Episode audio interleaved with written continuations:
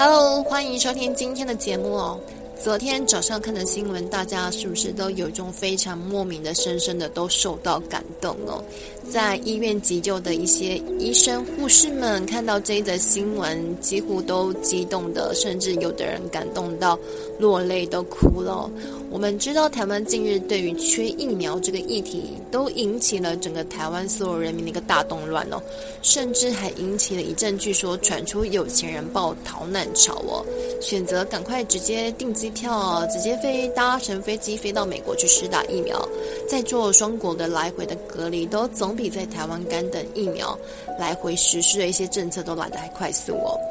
现在我们也都知道，各家航空公司因为疫情的关系，都已经暂停国际线的一些停飞的动作。但是还是有人私底下打电话去询问各家航空公司，询问说：“诶，我有钱，那现在商务舱有没有机票能够直接飞到美国的？”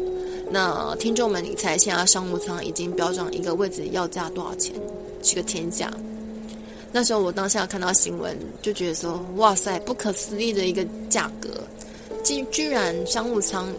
一个位置要价二十四万诶，整整二十四万的小朋友大潮就这样子，因为疫情的关系，可以飙涨到二十四万。那这时候我就觉得说：哇塞，真的是有钱好办事耶，没钱还真的是万万不能哦。有钱人就是可以这么的飘派。”就是帅气哦，任性哦，就是有时候真的是觉得人生哦，跟金钱价值，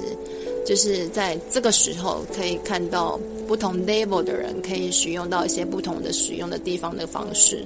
处理方式哦。其实这是一个普通台湾人民经济有限的情况之下的人哦，是没有办法办到的事情哦。那近期这几天也是有看到一些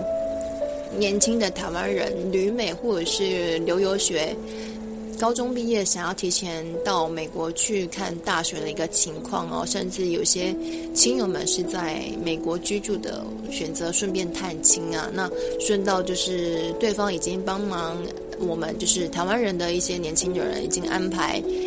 当地就近美国去施打疫苗哦，那所以这些种种的一些因素跟理由，已经引起了一阵不小的骚动哦。在桃园机场，就是这个月六月上旬，已经出境人潮一天哦，已经破千位的人数了。比起几个月之前那个疫情的三级警戒，稀疏的人潮几乎没有人。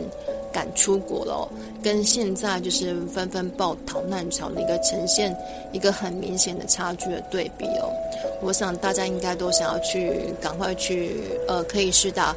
国可以施打疫苗的一个国家哦。可能美国的话，可能是一项选择，所以大家都纷纷想要赶快出国去打疫苗哦。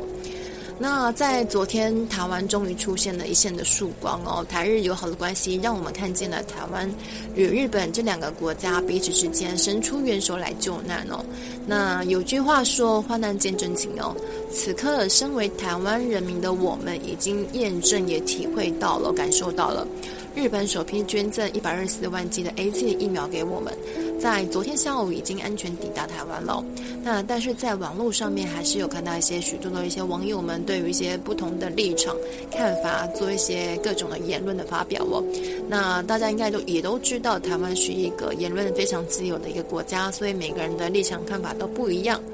那无论是否对方敢不敢打这个 AZ 的疫苗才捐赠给我们呢？这些各种的意见的言论，真的在此时此刻已经真的不太重要了。无论施打哪一种疫苗的品牌副作用有多大，或者是先前我们看一些新闻，呃，一些报道 AZ 疫苗在之前有出现不好的一些血栓的案例，至少都是解救台湾人民宝贵生命的一个希望哦。甚至是日本对台湾的一种报恩跟友善哦。那美国跟日本这两个国家强国已经开始展开捐赠疫苗，转送到全球的世界各地了。这是一场全球人类在和生命还有变种病毒对抗的一个战役哟。真的非常很感谢这两个国家统帅所做出的一项令人振奋人心的一种非常暖暖心的一个动作哦。那全球人民都会放在心中，衷心的表达感谢之意哦。美国的拜登总统与国务院都纷纷的表示哦，分享赠送疫苗给全球世界各地，其实只是想要早点提早结束这场疫情哦。每个人的目的都是一样的，就是想要赶快早点结束。美国也将预计赠送约七百万剂的疫苗提供给台湾人民施打哦。那今天我们所要谈的主题是台湾人为何那么喜欢日本哦。那听众们，你们有去过日本吗？我想台湾人民应该几乎有八成以上应该都有去过日本的经验哦。那你又为何那么喜欢去日本哦？因为可能因为比较近的关系呢，还是本身觉得说日本比较好玩，跟台湾很像？那以下将有八个理由跟听众们一起做分享哦。第一点，我想大家应该都很容易说得出来啊，就是可以联想得到，就是日本跟台湾的距离其实很近，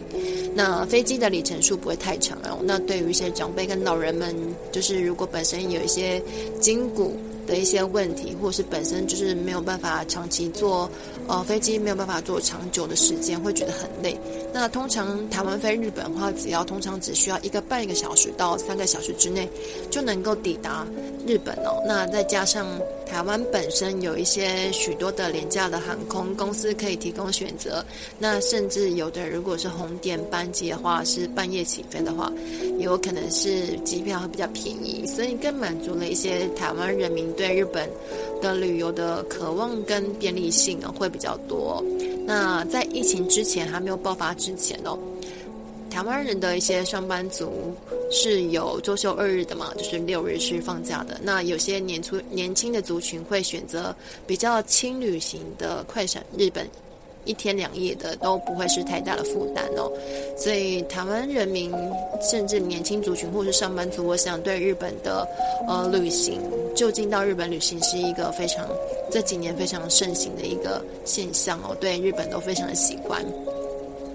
第二点是日本环境跟台湾真的是非常的像哦，街道也很干净。你到了日本，你可以发现他们的街道真的没有。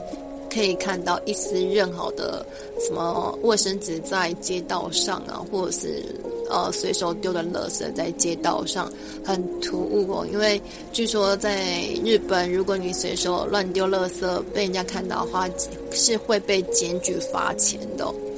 那在相对的台湾的市场，你可以发现哦，台湾的市场跟日本的市场可以明显的做对比哦。台湾的市场，你可以发现走进去，你可以有很明显的一些什么鱼腥味啊，或者是鸡肉。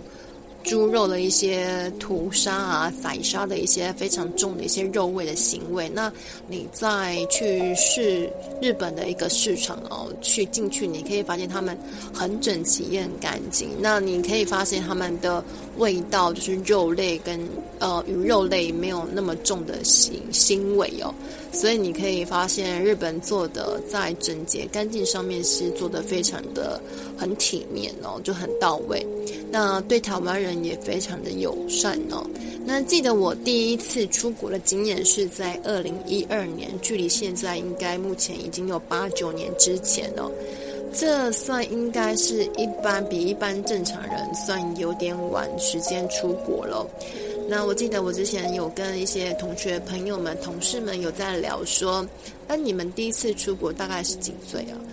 那我发现有一些呃经济状况比较好的，或者是本身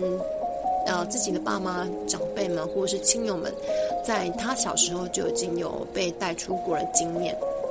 那只是差在说他们有没有印象，因为小时候其实是到长大是没有印象的，就是可能记忆没有那么的好，因为太小了，记没有很深刻的印象。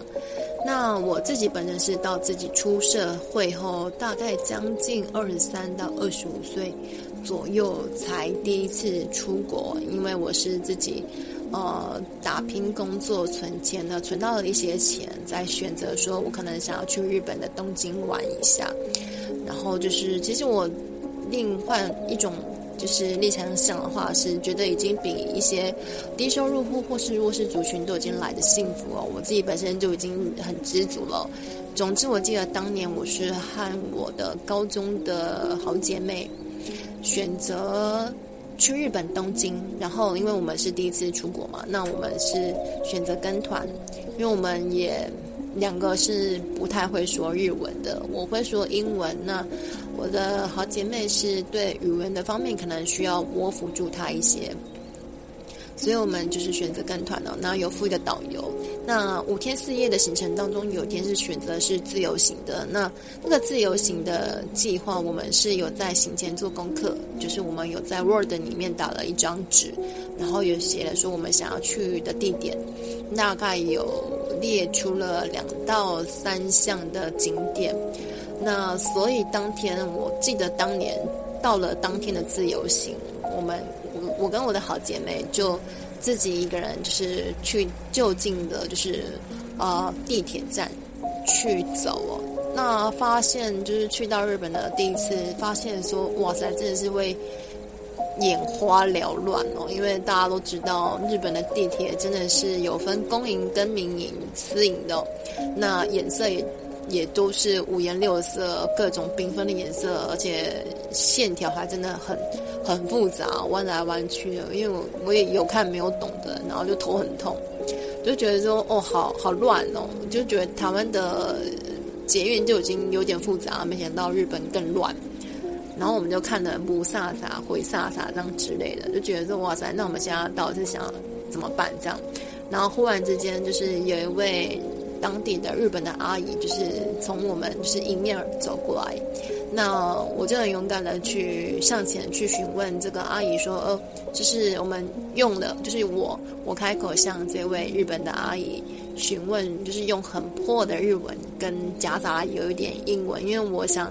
呃，这个阿姨应该也听不太懂英文，可是我就顶多讲了一到两个英文单字夹杂，因为我不太会讲那个字的日文的字眼，所以我就是有夹杂英文在里面。那我就问了那个日本当地的日本的阿姨说：“哦，我们想要到这个地方的地铁站，那我们要怎么搭这个地铁？”然后后来那个日本的阿姨也很非常的亲切，就开口，我不晓得她听得懂我想要问的的内容是什么。那我想应该也是问路，因为我们有拿一张纸出来哦，就是有标示。日文字哦，就是说请教说我们想要去这个地方，那我们要该怎么样去搭这个地铁？那这个日本的阿姨也非常很亲切啊，就是也相同的问了我们说我们是从哪里来呀？那我们就很容易听得出来嘛。那我们就说我们是台湾人，我们是第一次来日本来玩的。那现在我们想要去去这个地方，那我们要该怎么搭地铁？那。大家应该可以猜得出来，就是日本人啊。那听到我们是从台湾来的，就非常的很热情的，而且亲切，就马上露出笑容，就跟我们说我们该怎么走，怎么走。后来我就是似懂听懂非懂的，就露出满脸的疑问的问号，因为我听不太懂他在讲什么。那我也只能一直点头傻笑。那后来，我想那个阿姨应该也猜到，我跟我的姐妹两个人是充满的问号跟满脸的疑惑。那她就真的非常的好心哦，就亲自带领我们去我们想要去的地方哦。她真的那个阿姨就是非常的好心，就是她立刻放下她接下来要去的行程，特地。陪着我们，就是搭地铁哦，就坐在我们旁边，就是带着我们去我们想去的地方，大概有二十分钟左右哦，就是陪我们搭了二十分钟左右的地铁的时间到目的地，然后下了车厢之后还指引说我们应该怎么走，然后地铁出口之后怎么转，差不多再走几分钟的路程，就可以看到我们想去的地方。其实过程之中，就是那个阿姨跟我们的对答，似乎我也听不太懂，我们也听不太懂。但是我觉得这位日本的阿姨的心意真的很让我们当年很感动。一直到了现在八九年之后，我的心里的印象还一直非常的有这个日本阿姨的这个当年对我们那个体贴的一个动作，真的是非常让我们可以放在心中很久很久哦。因为就觉得说日本人真的对台湾人真的是很友善哦。那我相信，如果是你的话，听众们，我可以问你们吗？如果假设你们现在在台湾哦，有遇到一个日本人，无论他是男的还是女的，他突然就是从你的面前走过来。就是在假设说你在台湾的捷运站里面，好了，你遇到一个日本人问你说，我想要去哪个地方，那你会立刻放下你接下来所想要去的行程，然后特地陪这个日本人去他想去的下一个的捷运站吗？你会陪他去吗？因为他听不太懂你的中文，他可能也只会日文，他也听不懂英文，那你也听不懂。日文，那你会特地陪他这一段的搭乘捷运站的一个旅程吗？我想应该台湾人应该有，应该没有什么几个人可以做到这个动作吧？因为我觉得真的非常的特别哦，也非常的引人，就是觉很窝心这样子。那这个动作我觉得非常的暖心哦，所以我对于日本的人的印象就非常的好哦，这真的是一个很难的经验哦。那第三点是，日本有很多美食跟三 C 的电器，还有美妆电玩啊，可以寻宝。从很多年前就有开始，从飞去日本带回台湾的一些代理啊、团购啊，只是现在我想台湾应该比较少了，因为台湾这几年就是已经越来越多从日本引进的一些商品的药妆店啊。餐饮店可以选择类似松本清呀、日药本铺啊，在台湾呢、其实都可以已经买得到一些东西了。那我想之前女性应该去日本最喜欢逛的逛的就是药妆店跟东京涩谷这一带的百货的公司，或是路边有一些特色的服饰店或呃鞋子哦。真的，如果你真的是一头栽的逛下去，我想你好几个小时、半天一或甚至是一天时间就真的没有了。那台湾人最喜欢去日本买哪些东西？听众们，你猜猜看。对，我想就是一些头痛药啊，EVE 的头痛药啊，可能有分强效性的或是一般的普通性哦。那就是蚊虫叮咬的药水，涂抹的药水，蓝色的药水哦。那再是小花的眼药水，很有名哦。再是酸痛的药錠哦，就是你的肩骨酸痛啊，可以治疗你的什么眼睛酸啊、身体肩颈酸痛的一些吃的药定哦。然后饼干就是薯条三兄弟啊，也很有名，非常的刷嘴又可就是顺口。再是白色恋人啊，饼干啊，巧克力呀、或是日本当地很好喝的一些 sake 啊，或者是酒纯酿啊。等等这些商品，我想现在也应该在台湾的一些大卖场，或者是其他的超市都可以买得到哦。大阪，我相信也有很多美食哦，会让人很喜欢吃的，很喜欢美食的人也都会想再去哦。也因为日本的食物真的和台湾的食物口味真的也很相像哦。除了有时候第一次如果去日本吃拉面的话，因为。我当年去日本吃拉面的，我记得很印象也很深刻啊。就是我不知道它就是日本的拉面的那个汤头啊，是都大部分都是用那个呃，算是比较那个什么酱油啦。对，我想起来就是用酱油，都是黑色的，而且就是比较咸了一点。那我们在台湾吃拉面的习惯，是不是都习惯把汤一起喝下去？那在台湾呃，在日本吃的拉面，其实他们是日本人是没有把汤头喝下去的习惯。他们的日本的拉面的文化风俗民情也是没有把汤喝下去。那我第一年就是去日本的时候，是顺便就吃拉面的时候，顺便把那个汤啊，非常的咸，而且很哦嗦嗦的那种酱油直接喝下去。喝完就觉得我我已经喝了不少开水哦。就是在那边漱口，因为我觉得超咸的。那最后我才知道，原来这是日本的文化，他们吃拉面是不喝汤的。那时候就真的有点，好像有点错愕这样子，就是说，哦，早知道我就不应该喝汤了这样子。那有的人去日本也喜欢去当地的日本的鱼市场啊，类似那种黑门市场跟竹地市场之类的，去吃一些新鲜的生鱼片啊，或者是去神户吃一些顶级的和牛啊，这些应该都是台湾人非常喜欢去的一个日本的原因哦。那第四点是日本的路标还有地铁啊，其实都有交杂一些汉字。其实我们台湾人真的是你不懂日文的人也可以去乱猜啊，就是猜猜看，去日本就是猜这个汉字是什么意思，前后左右是什么意思。其实对于一些本身没有学过日文的，大概可以用来猜测的机会哦。虽然真的，我们也都知道，日本当地如果你会英文的话，其实也真的没有办法派上用场啊。因为其实，在当地的日本，他们是很怕自己开口说英文哦，因为他们有一些日文的发音、发音的一些因素，所以他们对于卷舌音的或是一些英文单词的发音是没有那么的正确，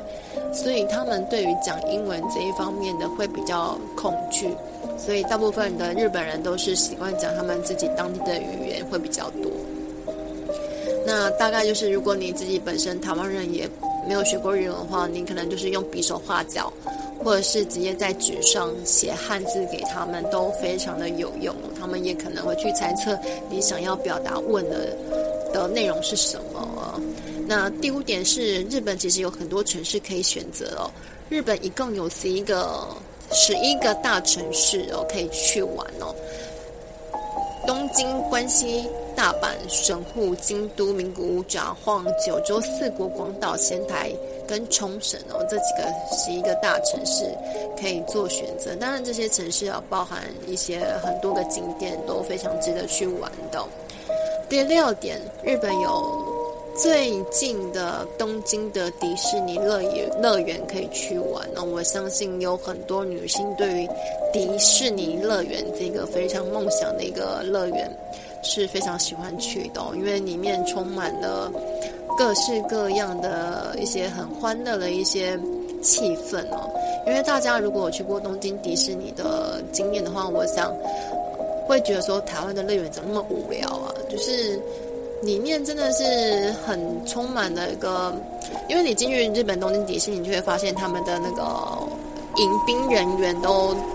都是扮 cosplay，扮满了一些就是呃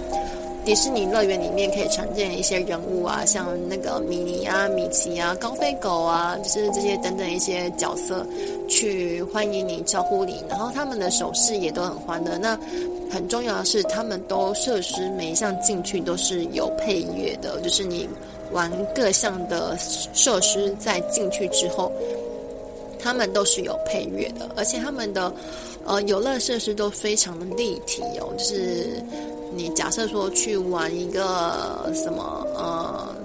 嗯米妮好了，米妮乐园里面的他们一些什么呃咖啡杯啊什么。假设就是咖啡杯，可能他们的咖啡杯就做得非常立体，可能周围还都是有一些呃动画啊，或是影片啊可以观赏，对，就是非常的欢乐跟有立体感哦。那当然，东京迪士尼乐园里面也是有一些像爆米花啊，什么爆米花桶啊可以选择，然后一些什么伴手礼啊，都非常的令人失心疯哦。那东京的迪士尼有分陆上跟水上的这两个乐园可以选择哦。那在另外一个城市大阪的话，就是有环球影城可以选择哦。那环球影城的话，也是在多年前的第一个设立的是哈利波特的一个主题乐园哦。到这几年的陆陆续续的都新建了一些不同的主题哦，像美少女战士啊，就是我们这个年纪哦，就是小学生的时候就非常喜欢看美少女战士哦，就月光仙子我代。替月亮惩罚你哦，对，然后再来是美女与野兽，就是这几年各种主题就纷纷的陆陆续续都新建完成哦。只是因为这一波的新冠肺炎的疫情重创了全球的民生一些产业经济，所以变成的东京的迪士尼乐园也变得呃很萧条，没有办法开开乐园哦，可以营业，也没有办法有人潮去前往哦。那东京迪士尼也，香港其实也有，但呃，香港的会比较小，对。那美国话也会比较大。第七点话是日本在各项伴手礼贩售的时候哦，你可以发现哦，结账最后的包装真的会令人非常的就觉得很惊艳哦，让人觉得说哇塞，日本人的那个包装真是佩服到五体投地的 feel，会让女生有发出一种声音娃娃音哦，我觉得哇，也太精美了吧，卡哇伊呢。哦，真的不太适合发这种娃娃音的风格，因为有点会被催哦。那如果听众们有让你不太舒服的话，也请见谅哦。那对，那在日本销售服务的方面的话，他们也不只讲求包装设计的一些风格的颜色，连包装方式的都很完整哦。那也会让人购买是一种非常开心的一种享受哦。第八点的话是日本人其实很重视 SOP 的标准流程及非常有礼貌的一个理由。无论你去店面或者是百货公司去买买东西的时候，你可以观察哦，在销售服务人员或者是接待人员啊，对于销售流程或者是服务的礼仪都相当的重视哦。而且会非常的有秩序去处理一些他身边的一些大小事情哦，在最后在结账的时候，谢谢光临的这个礼仪真的是会以标准的九十度鞠躬来呈现，表达对前来的顾客一种。一种态度哦。那至于在守秩序上面，我想大家最有印象的应该就是在前几年新闻上，日本发生一些天灾或是地震或海啸的时候，你都会发现，在新闻面前报道了一个日本居民都非常的守秩序哦，他会一一的排队去领物资哦，都不会有任何一点争先恐后的一些现象发生哦，真的是在日本的人民一个很好的一个。典范哦，那如果是在中国，我想中国每个人都在争先恐后哦，可能就是插队啊，呃，中国可能就不予置评啊，对，可能就争先恐后啊，就在你排队的时候就会插你队啊，而且他们还觉得理所当然的样子，对，这个是我对于中国人的印象不是很好啦，对。那最后，如果疫情真正在全球结束、趋缓、解封的时候，你最想要去的国家是哪里呢？听众们是想要去日本报额呢，还是最近赶快，呃，去线上的银行去把你的汇率转换一下，把你的台币换成日币，赶快存一点日币，日后你可能解封的时候可以大玩特玩去日本报那一下。对，这是我最近这几天就是有跟朋友朋友讨论说，他赶赶快要去换日币哦，就是他之后想要去日本多消费哦，来回报这样子，我真的觉得非常有趣。对，那还是说你真正的出自内心，就是本身对日本本身就是有好感，就是非常的喜欢去日本哦。那去日本。好几趟都不腻哦。其实我也非常喜欢去日本哦。其实也还有好多的国家跟城市也都还没有去。但我目前去过了日本啊，除了去过了东京、京都、神户、九州、大阪、冲绳等这些城市之外，但我去过这些城市也不等于我还不会再去，因为其实去日本的每一个城市都不会玩。透透，其实还有很多地方没有玩到哦，因为几乎每个人去的旅程大概也顶多是五天四夜，因为之前的特休也没有那么的多，也没有办法请长时间，因为大家都是上班族嘛，所以当时候都是以特休的假期出国，所以也是时间有限，在五天四夜的情况之下，没有办法一个城市都走透透，所以景点永远都是探索不完的。像一些日本的其他的城市，像四国啊、广岛啊、北海道、鹿儿岛、名古屋，或者是冬天非常有壮观的一些雪碧可以看的黑部立山啊，或者是京都静冈啊和爱媛县啊，就是小丸子的故乡，或者是我本身很喜欢吃抹茶、喝抹茶。就是有关于抹茶类的食物，我都非常的喜欢哦，所以我非常的喜欢想要去京都的静冈再看一下哦。其实这些都还蛮想去的。那听到可以旅游的节目，大家是不是都很渴望能够早点能够疫情能够早点结束，能够解封，大家能够出国旅游呢？我想每个人心中都有一个可以早日能够。财富自由、环游世界的梦想，对不对？那你有吗？我想我自己也有哦，因为我也想要总有一天能够有环游世界的梦想，希望你也可以达成哦。感谢收听今天的节目。如果你收听的管道是 Apple Podcast 的话，也欢迎你前往平台点选五颗爱心及留言。也欢迎点选各大 Podcast 的平台上封面简介上连结赞助活动。金额一次是三百元，我们金额将会在一次性累积捐出给弱势团体。我们一起发挥爱心，回馈社会，到每一个角落需要帮助的人哦。更欢迎收听。直接更欢迎听众们直接到我的 IG 私讯留言互动，无论是聊天或是收听任何节目之后，有任何的感想都可以和我多聊聊。账号可以请搜寻 I N N I K K I H S I E H，其他的平台手机也记得按下订阅，将会有随机更新节目的推播通知哦。另外也请记得将这个节目分享给你推荐给你身边的所有的朋友们，这对我们也很重要哟。我们下集再见喽，拜拜。